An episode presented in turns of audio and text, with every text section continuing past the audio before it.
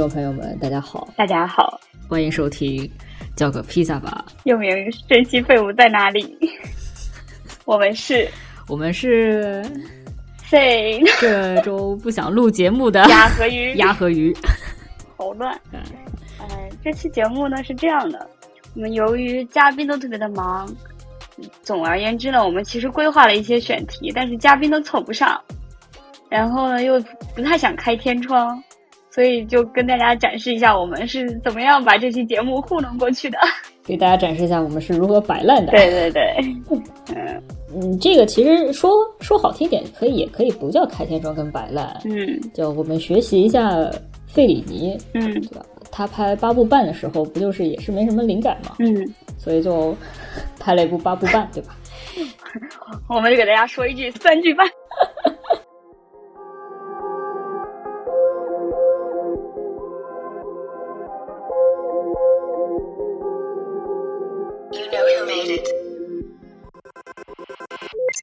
你们大家也都知道，这个我们的节目比较耗嘉宾，对吧？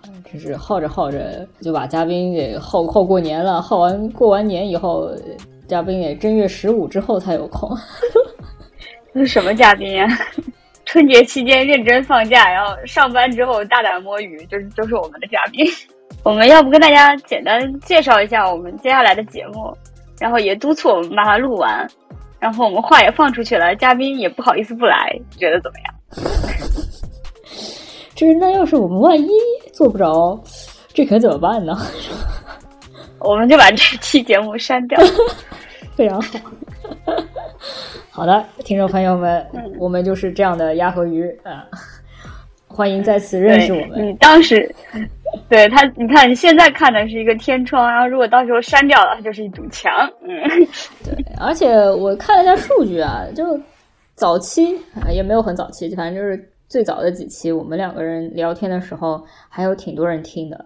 后来有了嘉宾以后，就发现但凡没有嘉宾的那几期，收听量都不高。所以我现在有点怀疑大家是不是要听我们讲话？是吗？我不知道，我以为嘉宾还挺喜欢听我们讲话的。不对不对，我以为听众还挺喜欢听我们讲话的。我也以为听众爱听我们讲话，还有听众给我们留言呢，说就挺爱听我们两个说话。骗子，哪有这样的听众？我怎么没见到？你是看留言有的。好的好的。哦，对对对，跟大家讲一下，我们上周做了一些什么样的微小的工作。鲤鱼王建立了一个豆瓣账号。对，在豆瓣已经奄奄一息、江河日下的时候，我们建立了一个豆瓣账号。啊，因为我觉得我们的听众可能莫名其妙，还是比较适合豆瓣吧。呃，其实主要是怎么说呢？就哪个平台不都是一滩烂泥嘛，就无所谓了。鉴于我本人也是一滩烂泥，所以我无法掌握好几个社交账号。我又找一个看上去最呃你自己有活力的账号。其实你就是找了一个你你自己使用频次相对比较高的账号。啊，对。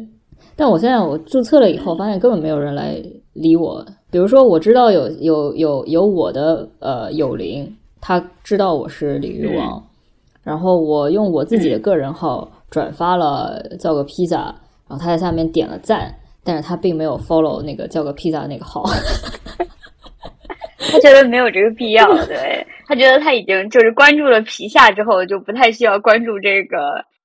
嗯，这现在现在应该怎么说呀？这个这个这个东西应该怎么讲？呃，这个官方账号，哎，但是其实我我我之所以建这个，就是因为我们两个，呃，可能皮下就还是皮下自己玩儿，然后跟节目有关的，也不一定都是跟节目有关，就是其实有时候也是跟我们俩有关的，我们可能就放那个大号，嗯嗯，所以大家还是我们希望把我们的希望大家来关注工作人设，对 对。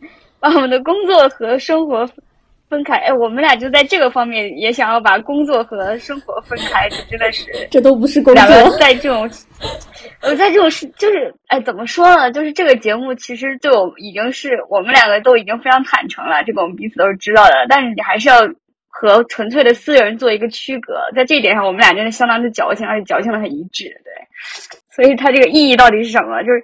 就是去给，就是就其实就是给自己找寻一些莫名其妙的安全感，就大家不要不要在意太多。对，大家不要在意 太多，大家还是关注一下。不不不，我觉得关键问题在于说，呃，昨天林老师还在说，因为我们经常在节目里讨论的一个话题就是无人知晓的才能，就是一些很难被看到的这个才能嘛。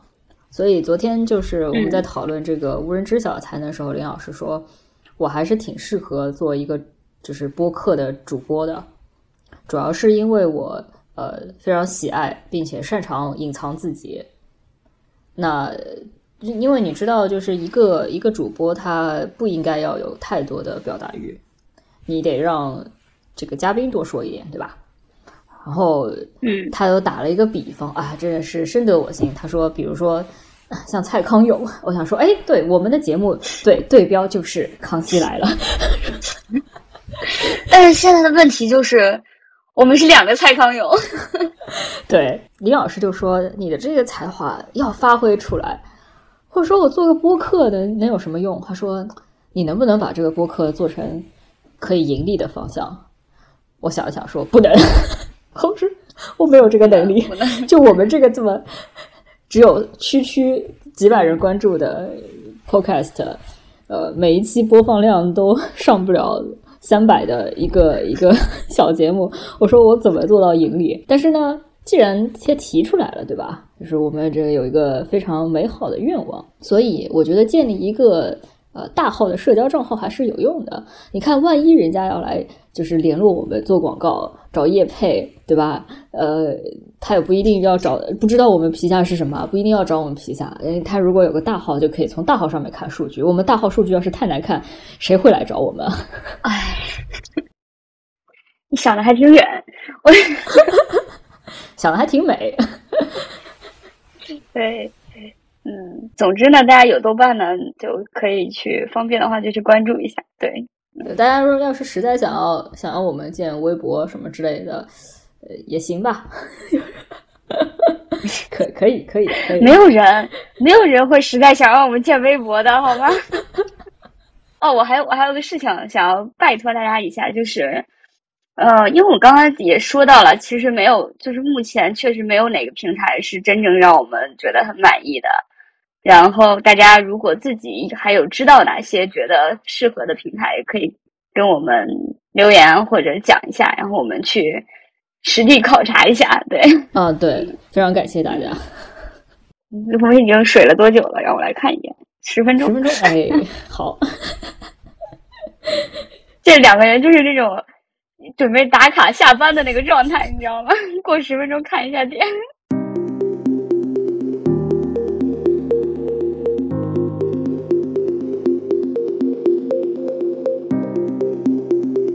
聊点什么呢？就是既然这期就开天窗，我们就来聊聊这个放松的事情吧。你看，我们每次做这个节目，其实也也是挺紧张的，特别是在有嘉宾的时候。所以呢，做人嘛，生活得。这个张弛有度，对对，就偶尔就放松一下也是可以的。所以，我今天我们就来聊一下这个摆烂这件事情啊，以及摆烂附件啊，以及我们做这个节目到底为了什么？我我我首先来讲一下，我我觉得我们做这个节目还是挺辛苦的呃。我觉得这个话一说也挺挺好笑的，因为所有做播客的人应该都要做这些事情。唯独我们两个觉得有点辛苦，而而且我们俩做的还极不认真，就是，就是我每每一期这个这一点上，鲤鱼王是认真的，对，鲤鱼王是认真的，我是不认真的，就是大家也应该也见过那种，就是嗯，尤尤其是那些，比如说，呃，它的主旨可能在于严肃的讨论某些话题，或者说是希望给大家带来一些呃认知上的获得的一些节目。呃，他们会把那个 show notes 做的非常的惊喜，就是时间轴啊，然后中间引引述到了什么样的参考文献，或者提及了什么样的作品啊，我也非常欣赏那种。但是对不起，我实在是太懒了，我从来没有认真做过那个东西。哎，我一开始其实是试图做这个东西的。你有没有记得，我我们一开始做节目的时候，我说我们其实就是那个，嗯，是的，挂羊头卖狗肉嘛。呃，现现现在狗肉比羊肉可能要贵了。然后当时是说我们可能聊一些有的没的的什么娱乐圈的事事情，但是我最后会跟大家讲一个，可能引出一个什么小小的理论。然后我我我记得我第一、第二期的时候还是会还有一个引引用的文献，然后这个文献我记得我还嗯。给过你是什么，你也没有放进简介里面。对，对 对，这个这个确实是我的责任，但是我觉得也不光是我的责任，就是我们的节目它确实也不是一个线索非常清晰的节目。参与我们多期节目录制的嘉宾应该有这个感受。一开始的时候，我们会给他一个文档，然后上面有我们这本期节目的一个聊天的一个大纲，然后每次都会歪掉。后来这个事情就消失了，对，后来这个这个东西就没有了，对。有还是有的，有是什么呀？就是你，就是你跟嘉宾口头讲两句，这个不算有啊。嘉宾也不一定都有这个时间去看嘛。就是我们这个节目呃的主旨就是随遇而安嘛。你要是给他太多的这个嗯东西，他反而容易被限制住，他可能那个思维无法发散到更好玩的地方去。所以我们节目本来也就是一个漫谈式的、发散式的节目，有逻辑的提炼出一个什么东西来，真的挺难的。我就只能抓取一些我记忆中的闪光点。对，就是 我们当时回忆起我聊当时聊天的时候，或者再听了一遍的时候，然后我有什么样的觉得，还让我依然能够觉得有趣，然后依然能够听到这里会笑出来的地方，我可能会把它抓出来。大概就是这个样子。所以上一期得花柳病的狗，你笑了吗？我笑了，就是你不要讲太多的内部梗，就是对于新来的听众可能不太友好的。所以你看，每期节目的新来的那一两个听众，我还是很在意你们的感受的。是，呃，但我觉得我们每期节目还是有一个呃比较清楚的逻辑在的，我们自己心里清楚。其实大概是讲到什么时候应该要引导嘉宾讲什么样子的话题，然后到什么时候要来个主题升华了。我们每期还是不忘主题升华的。哎，你这样讲就显得很刻意，但实际上我们的主题升华是水到渠成的。对，就我们有这样的能力，就是他他 不是不是，他是经常在我没有想到的地方，他自己就升华上去了。对，有的时候想升华也升华不上去，的比如说碰到少爷的时候就反教达人，升华不上去。对对对。然后有的时候升华，今天的升华会比往期节目来的更早一些。然后遇到这种情况，我们后面就而遇到这种情况，我都通常嗯都会在剪辑的时候再做结构上的调整嘛。所以我我一直觉得就做的挺辛苦的，因为老是要剪辑。对，主要是其实做播客这件事情最难的地方就在就是在剪辑上。对，虽然我现在不剪了，但我曾经剪过，我知道这个其中的辛苦。对，所以非常的感谢鲤鱼王。嗯，我其实我觉得做播客最难的地方不在于剪辑，而在于你要一直做。啊，升华了，你看，忽然升华了。你看我们的升华就是这么来的，你知道，同同学们大家感受到了吗？就是。就是我们不是曾经停停更过、断更过一段时间吗？然后那一个断更的那一段时，就是其实这个事情就是这样子。你要是不不断的，你不停呢，你可能就是会一直做。可是你如果停，停了一个星期，停了两个星期，停了三个星期，说啊，然后就开始摆烂，对然，后就一直停停停停停，一直停到三个月。是的，就我记得那段时间，就是而且那段时间我和鲤鱼王形互相之间形成一种默契，就是就是我们俩就像那种怎么说呢，就是各怀鬼胎的那种中年夫妻，就是我们还是有日常的交流的，但是我们绝口不提婚姻这件事，对。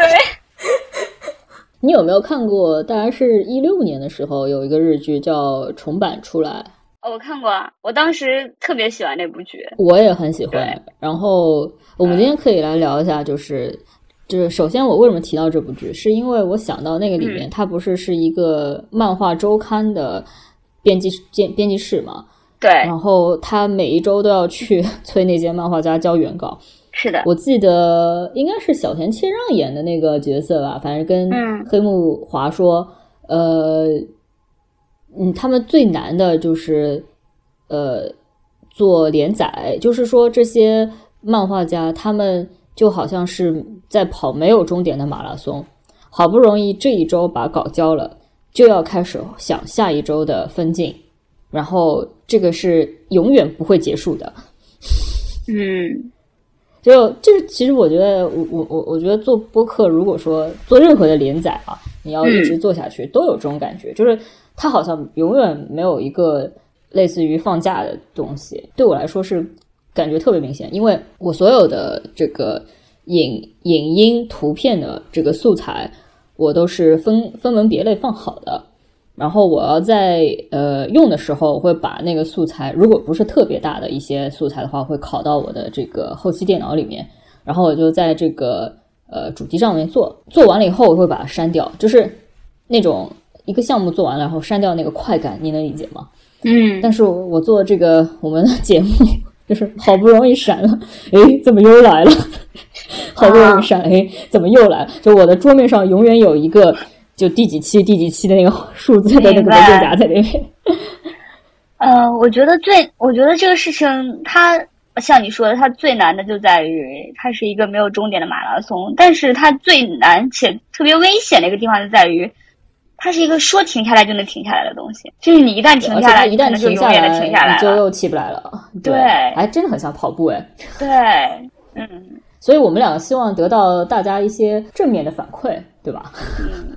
就是你跑一程的，跑个二百米能看到一个人，然后我们就可以再跑二百米。对，否则我们以为自己跑错路了。就就我们俩这个个性，可能哎错了，那就停下来吧，休息一会儿。对，就也不太会，也不至于后悔，但是也不太会反思，但也不太会就是 激自己的继续努力这样。对我们，我们激不起自己来。嗯，然后我们就是这样容易摆烂的人。对，我们也我们现在这个节目撑到现在，其实全靠我们的嘉宾兼听众来激我们。就是 对，就是你能想象吗？一个节目靠的是嘉宾 来督促制作人把这个东西做完。对，我现在想起来，其实是嘉宾在自产自销啊，嘉宾是我们节目的永动机。就是好，谢谢我们的嘉宾。感谢我们节目的嘉宾，是的，感谢我们的嘉宾。对，然后我们的嘉宾基本上也都是我们的朋友，所以朋友真的很重要。呃，我可以讲讲，我觉得摆烂这件事情，为什么我其实昨天我们两个在讨论这个事情，呃，并跟节目没有关系。我们其实根本没有想到这一期要聊什么。我们昨天就是排完了大概三四月份的几期节目以后。呃，我们就累了。对，后面几期内容，呃，有几期反正又回到了这个我们的经典话题，就是搞颜色这件事情，所以大家可以期待一下。哦，是的，我们做一开始做节目的初心其实真的不是这个，但是 我们是如何一步一步做到了搞颜色，我也不知道，这可能是人的本性吧。对。那么我们排着排着就发现，哎，我们下一期节目。没有来得及录的嘉宾，然后那我们怎么办呢？我们只能开天窗，对吧？嗯，我们既然开天窗，那就直接来聊聊开天窗这件事情。然后我们也没有准备说要聊什么东西，就各自干各自的。我也不知道你在那边干什么，你也不知道我在这边干什么。然后呃，到晚上的时候啊，对我好像应该是在看漫画吧。然后看完漫画，我看完漫画以后，我跟可大家讲，我说，我想了想，我为什么喜欢看中二热血漫画？而而且我不是喜欢看，就是类似于嗯冒险的那些漫画，我非常喜欢看体育类的漫画。啊啊，就是类似于足球小将这种漫画。我觉得足球小将力量很大，好吗？当年就是日本男足，就是因为一本足球小将，然后开始就是啊。哎，非常有热情。后来人家哎踢出亚洲了，就感觉日本日本感觉经常会出现这种故事啊，就是因为一本漫画如何如何，然后因为木村拓哉主演的某部日剧，然后大家的从政意愿飙升，如何如何。对，我觉得这这也很好哎。然后我说为什么我喜欢看热血漫画？我本来以为我其实是非常虚荣的，喜欢那种崇高感，就是。站在最高的地方去看，或者是获得某种荣誉的时候，那那种崇高感。后来我发现不是。我昨天突然意识到，我喜欢看热血漫画，主要原因是他们热血。这这个听上去像是废话，但是我觉得一个人他有他有一个可以让他持续去做，而且他知道可能没有结果，但他还是必须要去做的这种热爱和热情，我觉得是非常难的。就我昨天看了以后，我发现我其实羡慕的就是他们的那种呃热爱，就热爱足球也好，热爱漫画也好，热爱任何的东西也好，就是呃，你明明知道你可能踢不过他，你或者是足球小将里面有一个我非常喜欢的。呃，有心脏病的一个角色，一个男孩的角色，就是他知道他的身体不允许他去做这个事情，然后他在这个方面也是有天赋的，但是他就是要去做，即便他踢完这场以后，他可能后面没有办法再踢，但但是他找到一个像大空翼这样就难得的对手，他就一定要去踢。然后也有一些是知道自己天赋并没有那么出色，并不是一个天才型的选手。但是他们就是会，呃，用，呃，就是会花非常多时间，以这些天才型的选手作为目标。就我不一定一定要怎样怎样打倒你，但是在这一场比赛里面，我只要能踢进你们队的一个，我只要踢进你们球门一个球，对我来说就是一个胜利。就是有非常多这样的角色，他明知道这个不可能，但是他就要去做这件事情。就所以这样子的热情和热爱是让我觉得非常羡慕的，就呃，因为我觉得我们没有，我没有想到你现在才想到这件事情。我人生的很早的阶段我就意识到这个事情了。对，我知道，我其实知道我是没有，但是我也没有专门去承认这点，不太想承认这件事情。哦，那我在这个世界上妥协的更快，我早就承认了。我可能比较早承认是自己，嗯嗯，自己比较懒，以及自己的才能比较平庸。呃，这个对我来说是可能更早会去承认的事情。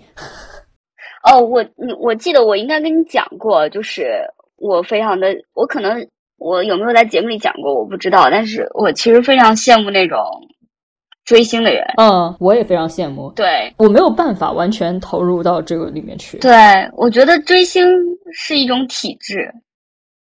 就是身体素质的那个体质啊，就是体质，嗯嗯，我觉得就他，我觉得，因为你们有没有发现，就是你身边那些追星的人，某个明星的粉丝，他还会以那样狂热的，他就是他爱过这样一个，他追过这样一个星，他就还会，他不会一生中只追一个人的，他会反反复复的进入投入这种热情，就是我非常羡慕这种体验。就是我非常想要有那种狂热的体验，但是我没有，我很少有。对我非常非常喜欢的一种体验，就是去做一件事情，大多数情况是一个跟工作有关的事情，然后做到力竭，力竭的时候，这个我的那个感觉是会非常棒的。嗯，这个就是为什么我非常喜欢去跑电影节的原因。嗯。因为电影节真的是会让你精疲力竭，我没有那么大的热情。其实跑电影节我当然是喜欢的，但是我觉得相对于那些真正非常非常有热情的人来说，我不是这么有热情。有些人他可能，嗯，所有能够接到的采访都会去做，然后只要有时间他就会去看电影，然后这还是在现场的。嗯，有一些人他可能没有办法去现场，但是他会一直 follow 这个电影节的消息。呃，电影人的消息，看 Twitter 啊，或者是跟着什么样子的报道啊，或者是一个非常喜欢的影片，他会把所有关于这部影片的影评全部都看一遍。所以就是，我觉得跟这些人相比，我根本这个谈不上任何的热爱。但你说我喜欢吗？我当然是喜欢。然后我想想，为什么喜欢？是因为你到了这个现场以后，你就不得不去做一个非常有热情的人，就是他的那种氛围，他的那种热情的氛围，就好像有一个。呃，有有很多的人在搅动你，要去做，要投入进去。我懂，嗯，这这个感觉就会非常好。我我觉得我也是像你，类似于你这样的，我在追求一种，就因为我非常向往那种体验，我特别的好奇那是一种怎么样。我看起来，我觉得大家投入其中非常的爽。在我自己身上呢，能够说的一个事情，可能就是我看足球的事情，就是我。跟你讲过，我一开始看足球是因为跟我爸一起看足看足球嘛，嗯，就是我非常希望能和他有一些互动，然后这个是第一阶段，然后第二阶段呢，就是当时就是阴差阳错的，反正机缘巧合的，也是我爸他搞到了一张去那个俄罗斯看世界杯的球票，嗯。然后就大概就是安排了一个，就是有这样一个行程，然后我就跟我就是跟我跟我们另外一个嘉宾小星星，然后我们两个当时一起去的，然后我们拿的那一场球，那个那那天那个赛程呢，两个队其实我都不熟，然后一个是西班牙，一个是俄罗斯，然后没有任何一个队是我很熟悉的、很支持的球队，而且其实你在现场我也看不清楚。但是毕竟那场是俄罗斯的主场嘛，然后我又是人生中第一次看球，看的都是世界杯杯赛，而且还是淘汰阶段，就是现场那个氛围实在是太棒了。就是我们中间就是就是大家掀起了很多次人了，然后我的那个位置呢，它正对的呢又是上半场呢又是西班牙的半场，就是俄罗斯一直努力进攻的一个半场，然后加上可能因为有主队还是有一些主队气氛在，然后看着看着我就看出了倾向性。我就开始支持俄罗斯了，而且那场俄罗斯，就大家即使不看足球，你听你大概也能知道，就是俄罗斯的水平跟西班牙还是有一定差距的。但那场俄罗斯真的踢得非常的顽强，然后偏偏那一场就运对一个，我觉得作为一个第一次现场看球的人来说，我运气非常的好。你在一个主队看了一场主队的主场比赛，而且他最后踢到了点球，嗯最后那个点球就是在我面前的那个球门中进行的。当踢到最后决定性的一球的时候，我真的是。有那么大概将近可能，我我不知道时间，就有一段时间我只我眼前就是什么都看不见，嗯我什么都看不见，就是整个就是出现那种完全是白光那种失明的状态。我是拉着小星星才没有自己倒下或者怎样，就是我这是我人生中从来没有过这样的情绪的那种峰值体验。从那之后，我在看足球，我就是希望能够找回这种体验。就他就跟我最初，比如说一个。爸爸工作非常忙的小女孩，然后希望能够在她回家之后跟她通过看一场球赛来搭两句话的这个状态就不一样了。这是我看球的第二个节点。现在我还看，我还关注一些球队的花边新闻，但是我还是就是还，但是你没有办法再投入到那种状态了。这个东西本来就很难得，真的很难。哎，我我觉得有可能这个东西也跟身体状况有关，就是对某些激素分泌不多之类的，那个那种状态，我觉得很多人可能都会想要去追求，但有些人可能比较容易去进入那个状态。哎、我觉得容易进入这个这种状态的人，可能谈恋爱的时候也会比较大起大落。对，是的，就是我其实我觉得我可能作为一个情绪比较的波动比较小的人，嗯，我不知道，嗯，我也不是说不会愤怒或者不会伤心怎样，但是我感觉，就是你的我的应该这么说，我的情绪反射不到我的行动上，就我经常是属于内心波涛汹涌，但是表面风平浪静的那种状态，就你可能需要一个哦，你需要一个特别的合理的出口，嗯，就是你你在那个环境下，你做这种事情是完全合理的，对，就是你的所有的疯狂都是都是合理的。对。哦，包括看演唱会也是啊。对我觉得呃，他或者是音乐节之类的，就是有些人他可能就是这样的人，所以他去那样的场合；也有些人，比如说像我们不是这样的人，我们想要体验 那样子的心情，所以去那样子的场合。在这个地方，我可以说一个童年趣事啊。我小的时候呢，我爸我妈带我去看谭咏麟演唱会。啊，谭咏麟难得来开一次啊，就是巡回演唱会，他们买了票，就带我去看了。他们非常高兴啊，那个票好像也挺前面的。可是我又不太认识谭咏麟，我小孩儿，而且谭咏麟唱的歌很多也是广东话嘛，我也听不懂，我也不是很很很了解。然后我就趴在前排睡着了。我妈说：“你怎么能去听演唱会都能睡着呢？”我说：“啊，我就是没有，我又不知道，就是这些我又不知道这些歌，然后我就睡着了。非常对不起啊，谭校长，但我小时候真的睡着了。所以 三岁看到老啊。呃，我欣赏所有的能为一件事情投入的人，就是那件事情，它不需要是什么，呃，严肃认真、利国利民的事情，就是你，嗯，追星很投入，那种磕 CP 的大大，然后什么，呃，或者对于某件某个游戏非常痴迷的那种人，我都很喜欢。哦，这是一种，某个领域的那种 nerd 的那种那种气质的，我都挺喜欢的。我发现我的一个朋友，他呃儿子大概上幼儿园吧，他平时给他儿子也是报了个班嘛。我就说你为什么要给他报班啊？你这么懒的人，你也不鸡娃，你干嘛给他报？他说一切的故事的源头要说起是什么？有一次在路上，在一个小摊上给他儿子买了一个两块钱的陀螺，然后他儿子觉得特别好玩。后来就一直缠着他要买陀螺，然后他跟我说，现在陀螺很高级的，有各种各样的，我也不知道是什么，就是可能有双层啊，或者是弹出不一样的，或者是电子可以旋转啊之类的，有各种各样的陀螺。然后他儿子就问他买了各种各样的陀螺，他儿子就喜欢休息天坐在地上在那边玩陀螺。然后陀螺也不是一个什么益智游戏啊，他就是看着他转啊。他就说，所以我看他非常焦急啊，就与其看他坐在那边傻玩儿。我不如给他报个班，但是我是觉得说，那你儿子很开心啊，他居然可以就是这么专注的坐在那边玩陀螺玩几个小时。小朋友的专注力很低啊，他真的很爱陀螺，就是 连他儿子玩陀螺这件事，我都觉得值得羡慕。对，哎，所以说我有时候觉得，就是我不是说没有我喜欢的明星啊，但是我觉得有时候我。就是我在，我觉得我在很功利的追星，你懂那种感觉吧？我觉得我利用了这位爱豆，就 不是，就有一种自己骗自己的感觉。对对对，你你你欺骗，就哎，这就好像谈恋爱，你明明跟一个你不喜欢的人，然后你不停的骗自己说很爱他一样。对，然后就是为了让自己体验到一种恋爱的感觉。嗯，呃，就是收藏癖这种东西我也没有，你有吗？你肯定也没有。嗯。到哪种程度算收藏癖？你既然就要问出这个问题，我觉得你就没有。我大概就是上大学之后看的所有的电影的票根我都留着。嗯，那勉强算吧，那算吧，那还挺不容易的。哎呀，那那我还有点热情啊，哈。对啊，对你比我强，对。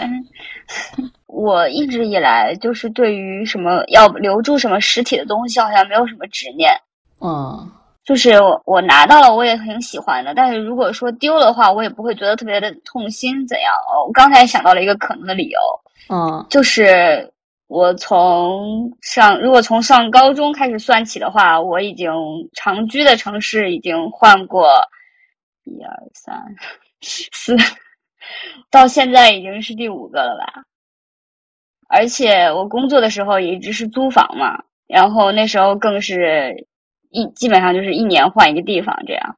我就踩刘雯的手，然后他这两年着迷于乐高，然后我就也不是这两年了，其实就是他说他在纽约，他不是长期在纽约生活嘛，在那个疫情没有开始之前，他基本上是纽约和国内两头跑的这样一个状态，然后。他说他当时在纽约的时候，就让朋友把乐高拼好了之后给他摆在家里。然后疫情来了，他终于有时间自己拼了。然后他在他的湖南老家那时候，就当时比较严重，他就跟他在跟他父母在家一起拼乐高。然后现在他可能是在北京那边有一个比较常住的一个呃地方了。然后他现在就是。也是会拆了自己拼，然后我问了他这个问题，我说你不会觉得这样来回搬家什么的很麻烦吗？然后当然一方面就是不否认有有他那个物质条件比大部分人好的这个这个因素啊，嗯，就是他不会存在一种我摆不开或者说我搬不了这种这种情况，但是我觉得就是心态的问题，就是他当时就是他就是心态就是心态的原因，其实确实起了很大的因素。他就觉得，他就觉得要及时行乐，然后搬走的时候，那我就在研究怎么把它搬走的事啊。他从来没有想过要把它放在盒子里。不知道我到同样的环境下，我能不能这样？我觉得很难讲。所以你看，我们这一类，嗯，不太有热情，对吧？有容易摆烂的人，有什么特点呢？根不稳。这个根不是说你到底是住在哪里的那个根，就是有些人他可能也是从一个城市到另一个城市，但是他。他有一个非常稳定的、非常深入的一个一个东西在。我大概能知道你在说什么。所以呢，哎，我们聊了五十分钟了，我水了五十分钟了，准备下班了。我们可以进入对，我们可以进入结结束阶段了。如果说性格是这样子，然后很容易很容易就瘫住，很容易就摆烂，是这样的话该怎么办？因为其实也不是很乐意当一坨泥啊。你你看，既然就是羡慕那些可以追星的人啊什么的，其实也并不是真的很想当一坨泥，对吧？我不知道哎，我觉得就是在这件事情上，我我还是认同于就是干。就我发现有些人他可能那种，嗯，那种爱，他也不是一生来就有的，或者是一直都有的，他就是因为就有一些的热爱，你一定要到了专业阶段，或者是到了中高级的时候，你才会变成真正的热爱。嗯。就如果说你到不到那个水平的话，你很难把它变成一个驱使你就是自愿去做它的一件事情。不是说你就不喜欢它，我觉得喜欢都是有，但是这个喜欢要投入成本之后，它才可以变成一种热爱。怎么说呢？我们可能没有到那种热爱的程度，就是因为我们做的还不够多吧。你我最近大家不是都在很多人在看冬奥会嘛？嗯。然后羽生的那场比赛，我也专门看了一下，就是，然后我我非常羡慕他那，我觉得他真的是个非常非常值得尊敬的人。是，就是我非常羡慕他那种状态，就他哪怕失败了，他也会说，他也可以说我我尽力了。就是我我是属于那种，我哪怕这个事情做出了一点成绩，我也自己也不敢说我尽力了的那种人。所以说，这就回到一开始你说的这种力竭的状态，是一种非常非常好的体验。然后，如果你每次都能够说出，就是毫无就是毫无犹豫的说出我已经尽力了，我已经做到了我能做的最好的了，那真的是一种嗯非常幸福的状态。我觉得，所以对抗摆烂的最好的方法就是不要摆烂。好，听上去废话。对，今天李玉王两大废话。我喜欢热血漫画的原因是因为他们热血。我觉得这个东西有点像，真真的有点像复健，或者是嗯，你知道，抑郁症发作的时候，可能你什么事情都不想做，然后你就要呃，把事情拆分到很小很小的一件事，就比如说，我不想起床，但是我你必须要让自己起床，所以你要把这件事情分解，分解到就是第一，我把。我要侧过身，把我的脚放到地上，就是你要把这个东西分解到很小很小，然后不要去想任何后面的步骤，或者是更大的一个什么计划。所以就是，我觉得这件事情在摆烂的时候是一个非常好的复健方式。就你不要去想说你要去，我明天开始要做什么什么什么什么，就不要想这个，你就想我一一会儿我得。站起来去上厕所，所以你先想的是，我要先站起来，就是你要把这个东西变得非常的、非常的细微、非常的细小。嗯，然后呢，还有就是，就就真的很烂的、很摆烂的时候，看看热血漫画很好的，就是 不要觉得他们是就是很白目、很白痴，就是怎么会这样？世界不是这个样子，世界充满黑暗。但是就是你看，就。在真正很烂的时候，呃，像像我我们这种就每年看很多电影，当然也是看了非常多的这种呃作者电影。你就好像有很多看作者电影的人，他可能看不起这些很大众面向的东西，特别是热血向的东西。但是当你真的很摆烂的时候，我觉得还是这些东西会让我觉得比较有比较有力量。嗯，我一直是。定期吸食服用热血向产品的人，对，就跟能功能饮料一样。对，就是功利性的。我我确实也是真的喜欢，也确实是真的喜欢。我觉得这个地方就是我我们俩在这点上的喜爱都是就是完全一致的，就是缺啥补啥，你知道？对，所以就是你就会被你可以去看，可以去看一下重版出来。对你就会被你没有的那种东西所吸引。对，唉。就重版出来一开始的时候，我觉得黑木华的那个角色真的很白目，就完全不是我喜欢的这种女主角的类型。嗯，就一就但是你熬过了第一集，你开始看第二集的时候，就你大概可以开始理解他的他的这个东西，他的里面的东西。就当你看到那些漫画家的生活的时候，就会觉得非常的棒。我们要准备打卡下班了啊！那最后呢，我觉得可以讲讲，就是呃。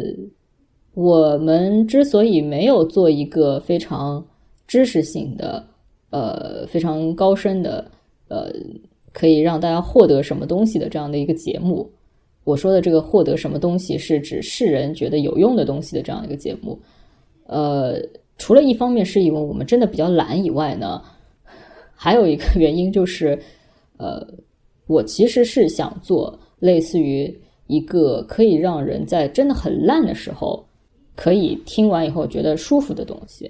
这这个舒服，一方面是告诉你说烂也没有关系，你不要有愧疚感，人都是有很烂的时候。然后另一方面是，呃，你听完之后觉得自己是可以复健的，自己可以让自己复健起来的。我大概是这样一个，这个这个是我们节目的呃宗旨。哎，终于升华上去了。我的想法就很简单，就是我觉得我们身边有很多有趣的人，然后我们自己平时感觉朋友们都非常的聪明，都有很多有趣的事情可以聊，然后大家的观点碰撞在一起的时候，那个氛围非常的轻快。是，然后我觉得播客中其实嗯不缺乏这种节目，更不缺乏有用的节目。对。但是那些节目很多没有满足我的要求，所以说，那不如我们自己来做一做。其实就是做给自己听，让自己开心，就是我我和鲤鱼王互相哄彼此开心的一个东西。大家马上取关，搞什么？没钱，没钱，没钱做，没钱做心理咨商，所以做了 podcast。对，就是这样的。嗯，哎，我我其实中段我就在想，我就在想，我觉得这期节目有点太过于内部以及私人了。嗯，这种不是这种节目，我觉得一年有那么一次也就够了啊。老听众也听到这里的话，那我非常的感谢你，你是真闲呀。